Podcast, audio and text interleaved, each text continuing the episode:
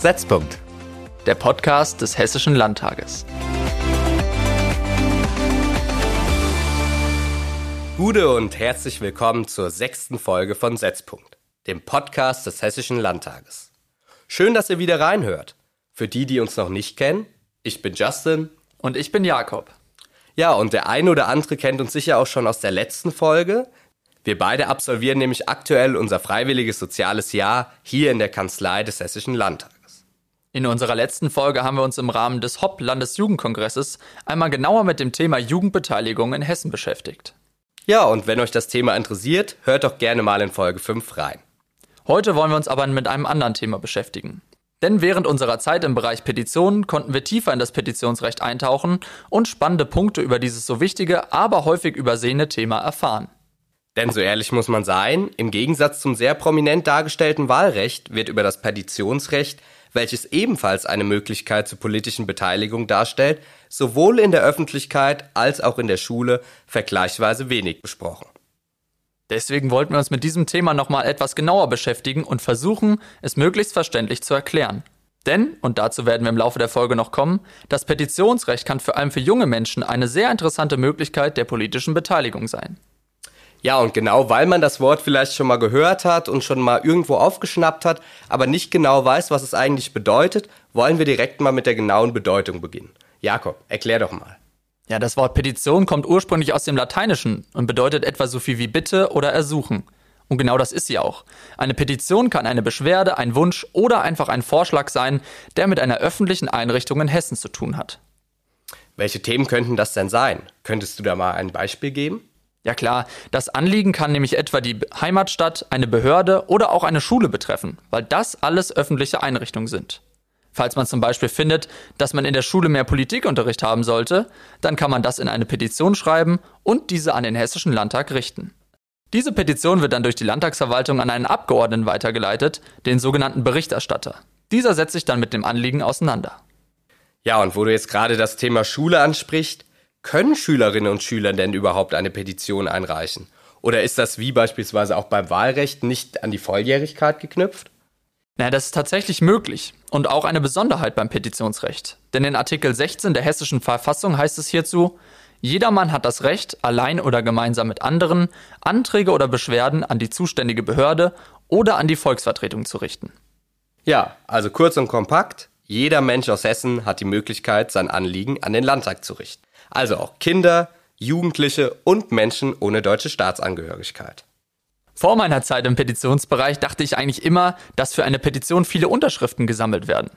Das wird auch häufig auf Internetseiten so vermittelt. Das ist aber gar nicht nötig, denn bei uns in Hessen reicht die eigene Unterschrift. Es müssen also nicht extra weitere Unterschriften gesammelt werden, wenngleich ihr natürlich gerne auch in einer Gruppe eine Petition gemeinsam einreichen könnt. Damit wäre also jetzt schon mal geklärt, was eine Petition ist und wer sie alles einreichen kann. Ja, und das Ganze geht schriftlich, zum Beispiel per Brief oder auch per Fax. Wichtig sind dabei drei Dinge. Das Anliegen muss klar erkennbar sein, Name und Adresse müssen enthalten sein und bei einer schriftlichen Petition muss diese handschriftlich unterschrieben sein. Und was, wenn ich jetzt nicht zufällig eine Briefmarke oder ein Faxgerät zur Hand habe? Da gibt es natürlich weitere Optionen. Denn zum einen kann man persönlich vorbeikommen, nämlich im Rahmen einer sogenannten Bürgersprechstunde des Petitionsausschusses. Diese werden auf der Webseite des Hessischen Landtages bekannt gegeben und man kann sich dort anmelden. Und genau auf dieser Website findet ihr auch die weitere Möglichkeit, nämlich das Online-Formular, mit dem ihr digital eine Petition einreichen könnt. Wenn ihr eure Petition also jetzt eingereicht habt, dann wird zunächst vom Hessischen Landtag geprüft, ob ihr die formalen Vorgaben eingehalten habt und ob die Petition eine hessische Behörde betrifft. Falls das nämlich der Fall ist, wird anschließend die Landesregierung um eine Stellungnahme zur vorliegenden Petition gebeten. Sollte eure Petition aber beispielsweise ein bundespolitisches Thema behandeln, dann bleibt die Petition natürlich trotzdem weiterhin gültig, aber wird an die Kolleginnen und Kollegen im Bundestag weitervermittelt. Wenn wir bei dem Beispiel mit der Petition zum POVI-Unterricht bleiben würden, dann würde die Landesregierung sich an das jeweilige Ministerium wenden. In diesem Fall wäre dies das Kultusministerium, weil es für Schule und Bildung zuständig ist. Dort würde man sich dann intensiv mit der Frage auseinandersetzen und unter anderem klären, welche zusätzliche Anforderungen das für Lehrerinnen und Lehrer bedeuten würde. Sobald das Ministerium eine Einschätzung formuliert hat, schickt sie diese zurück an den Hessischen Landtag. Dann wird die Petition im Petitionsausschuss beraten. Hier sitzen Abgeordnete aus allen Fraktionen des Hessischen Landtages. Falls bei der Petition noch mehr Klärungsbedarf besteht, kann auch ein Ortstermin oder ein sogenannter runder Tisch mit allen Beteiligten vereinbart werden. Dann wird im Ausschuss über einen Beschlussvorschlag für das Plenum, also die Vollversammlung der Abgeordneten, abgestimmt. Nachdem dann auch das Plenum über den Beschlussvorschlag abgestimmt hat, bekommt der Petente einen Bescheid, in dem er über das Ergebnis informiert wird. Es kann dabei durchaus vorkommen, dass die Bearbeitung einer Petition mal mehrere Wochen benötigt, da jedes einzelne Anliegen genau geprüft werden muss.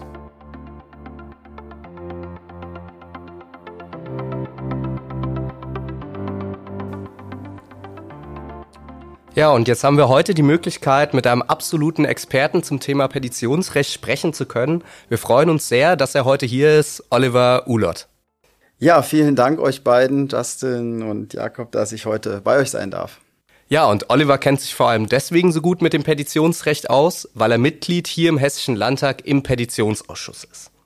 Oliver, du bist 2019 das erste Mal hier in den Hessischen Landtag eingezogen, warst von Beginn an Mitglied im Petitionsausschuss und bist letztendlich seit 2022 auch dessen Ausschussvorsitzender.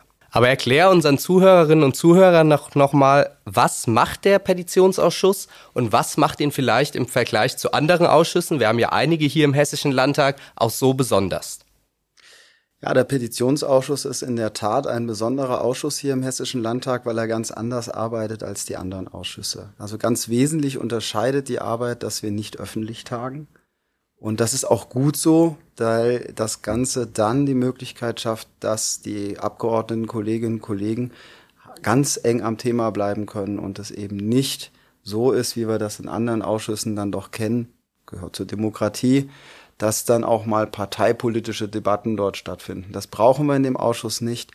Dort geht es nämlich ganz konkret um Anliegen von Bürgerinnen und Bürgern. Wenn sie sich an den Landtag wenden, geht es oftmals um Beschwerden, Bitten oder Anregungen an die Volksvertretung, um zu sehen, dass man ihnen hilft in ganz eben konkreten Anliegen.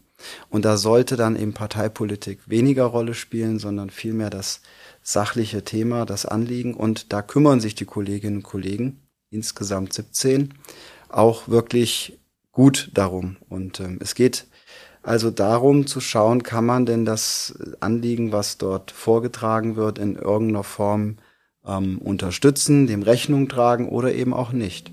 Und das Ganze passiert hier in Hessen in etwa in 1000 Fällen pro Jahr.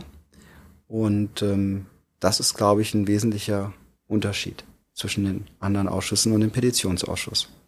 Jetzt hast du ja die Unterschiede zwischen den anderen Ausschüssen schon ähm, ganz klar verdeutlicht. Jetzt würde mich aber nochmal interessieren, was hat dich denn ganz persönlich dann damals dazu bewegt, dich ganz bewusst für den Petitionsausschuss und nicht für irgendeinen anderen Ausschuss zu entscheiden?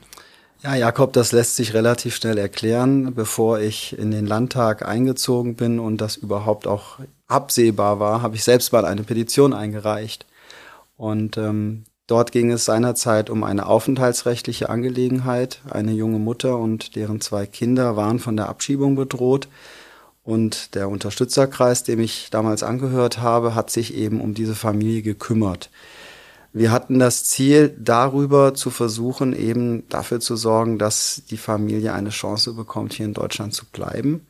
Ähm, wir sahen da auch berechtigte Gründe für in dem Fall und das war in der Tat auch so schlussendlich sind wir alle heilfroh gewesen, dass diese Petition eingereicht wurde, denn sie hatte auch Erfolg. Und das hat natürlich nicht nur die Familie, sondern uns sehr gefreut. Und als ich dann Mitglied des Landtags wurde und die Wahl ausstand, in welchen Petitions, in welchen Ausschuss man möchte oder ich möchte, war der Petitionsausschuss der erste, der auf dem Zettel stand. Das muss man ganz klar sagen. Ja, und jetzt hast du ja eben schon mal erzählt, wieso du dich für den Petitionsausschuss entschieden hast, auch mit deiner persönlichen Anekdote. Jetzt würde mich noch mal interessieren, das Petitionsrecht, wir haben jetzt schon viele Daten und Fakten dazu gehört, was es ausmacht, wie man eine Petition einreichen kann und co. Das Petitionsrecht, die Vorteile in drei Worten kurz und knapp zusammengefasst. Was würdest du sagen, welche drei Worte wären das? Das Petitionsrecht wirkt unmittelbar. Man kann ganz konkret in Einzelfällen helfen und die Politik hat da die Möglichkeit, tatsächlich im ganz nahen Dialog mit den Bürgerinnen und Bürgern etwas umzusetzen. Und das im ganz, ganz Kleinen und das ist auch ganz wichtig. Ja, du hast vorhin schon mal erzählt gehabt, was dich damals dazu bewogen hat, ähm, selber eine Petition zu stellen an den Hessischen Landtag. Und äh, jetzt würde ich noch mal gern von dir wissen, wie das von der anderen Seite aussieht. Also du hast ja damals selber eine Petition gestellt, aber was war denn vielleicht eine Petition, die du als Abgeordneter jetzt mitbekommen hast, die dich besonders bewegt hast, die du besonders wichtig fandest? Und vielleicht kannst du da noch mal ein Beispiel unseren Zuhörerinnen und Zuhörern nennen. Da gibt es in der Tat einige Fälle, die mir sofort in den Kopf kommen ähm, und man gerne drüber sprechen möchte. Das ist aber nicht erlaubt. Also es ist ja so, wie gesagt, dass das Ganze nicht öffentlich ist. Aber es gibt ein Beispiel, das ich immer wieder gerne anbringe und auch darf, weil der Petent selbst das Ganze öffentlich gemacht hat. Und da ging es um den Blindenpfad und dessen Erhalt. Und dieser Blindenpfad ist im Kasseler Habichtswald zu finden um das kurz zu beschreiben, worum es dabei geht. Der Blindenpfad ist im Grunde ein Weg, der mitten im Wald ist. Das ist ein Rundweg und äh, das ist ein Holzgeländer, auf dem man beispielsweise mit einem Blindenstock entlang sich orientieren kann und einmal auf dem Rundweg herumgehen kann und das Erlebnis Wald spüren kann, auch als nicht sehende Person. Und dieser Blindenpfad sollte leider abgebaut werden. Der Hintergrund war, und das wissen wir alle, wir sehen es, äh, die Wälder werden immer trockener und die Standsicherheit der Bäume ist ein Thema. Und natürlich ist es dann auch insoweit ein Problem, wenn mal ein Baum tatsächlich umfällt. Und das entlang eines solchen Pfades kann ja durchaus auch Menschen gefährden.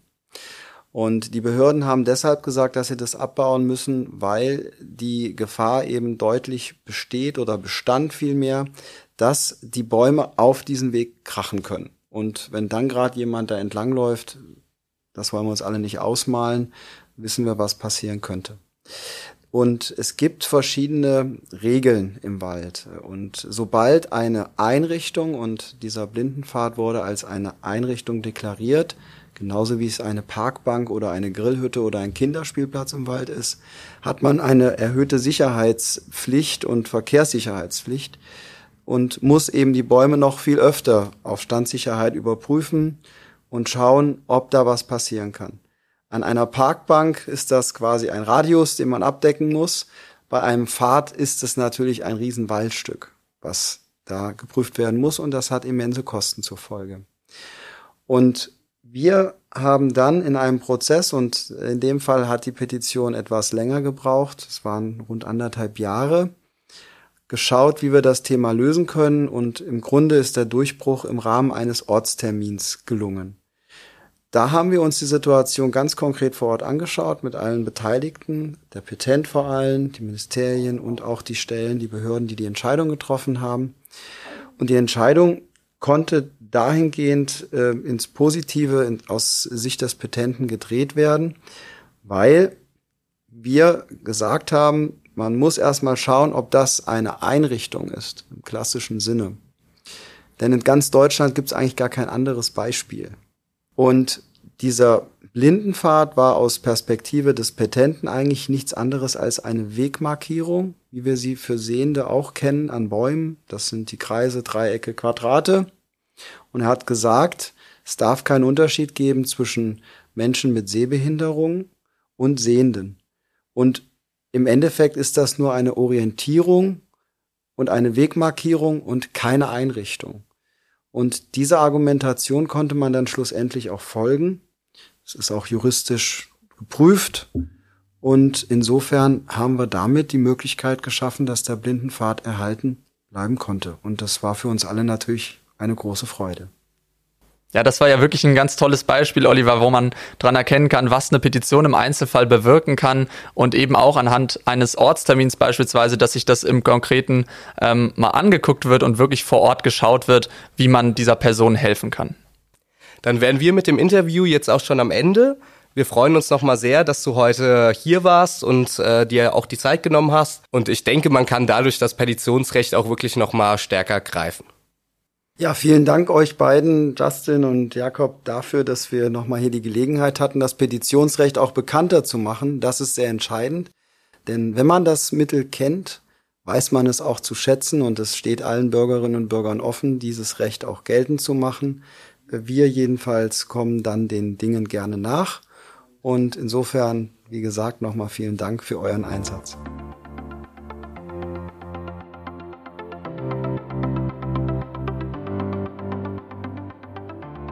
Wenn ihr noch weitere Fragen an Herrn Urlaub bzw. seine Kolleginnen und Kollegen habt, dann findet ihr alle Kontaktdaten der Abgeordneten auf der Website des Hessischen Landtages.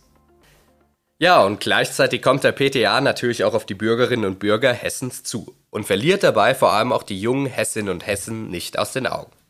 Denn beim Planspiel Die Petitionen erfahren Schülerinnen und Schüler einiges über Petitionen, formulieren ihre eigenen Anliegen und diskutieren diese dann in Kleingruppen. All das geschieht gemeinsam mit den Abgeordneten des Petitionsausschusses. Außerdem erarbeiten sie zu den Petitionen Beschlussvorlagen und stimmen am Ende darüber ab. Wenn ihr oder eure Klasse also einmal Interesse habt, an diesem Planspiel teilzunehmen, dann meldet euch gerne über unsere Jugendwebsite www.junger-hessischer-landtag.de an. Und wenn ihr diese Informationen nochmal genauer nachlesen möchtet oder noch weitere Fragen zum Thema Petitionen habt, dann findet ihr alle Informationen auch auf der Jugendwebsite oder in einer unserer beiden kompakten Broschüren über das Petitionsrecht, von der eine auch speziell für Jugendliche gestaltet wurde. So, und somit sind wir leider auch schon wieder am Ende unserer aktuellen Folge angelangt. Wir haben uns noch einmal genauer angeschaut, wie ihr euren Anliegen mit Hilfe einer Petition Gehör verschaffen könnt. Wichtig dabei, das Petitionsrecht ist anders als das Wahlrecht nicht an die Volljährigkeit geknüpft. Außerdem kann wirklich jeder und jede von euch selbstständig eine Petition einreichen und man benötigt keine Unmengen an Unterschriften. Wenn ihr also ein Anliegen habt, dann bringt eine Petition auf den Weg. Wir hoffen, dass euch auch diese Folge von Setzpunkt gefallen hat und ihr wieder einige neue Aspekte für euch mitnehmen konntet. Gleichzeitig neigt sich auch unsere Zeit als FSJler hier im Hessischen Landtag dem Ende zu. Und dies ist unsere letzte Folge. Wir bedanken uns für euer Interesse. Die Arbeit am Podcast hat uns wirklich eine Menge Spaß gemacht. Ja, und in der nächsten Folge lernt ihr dann unsere beiden Nachfolger kennen. Seid gespannt, welche Themen sie für euch vorbereiten werden. Und wenn ihr den Zeitpunkt nicht verpassen wollt, an dem die nächste Folge erscheint, dann abonniert doch gerne den Podcast. Macht's gut!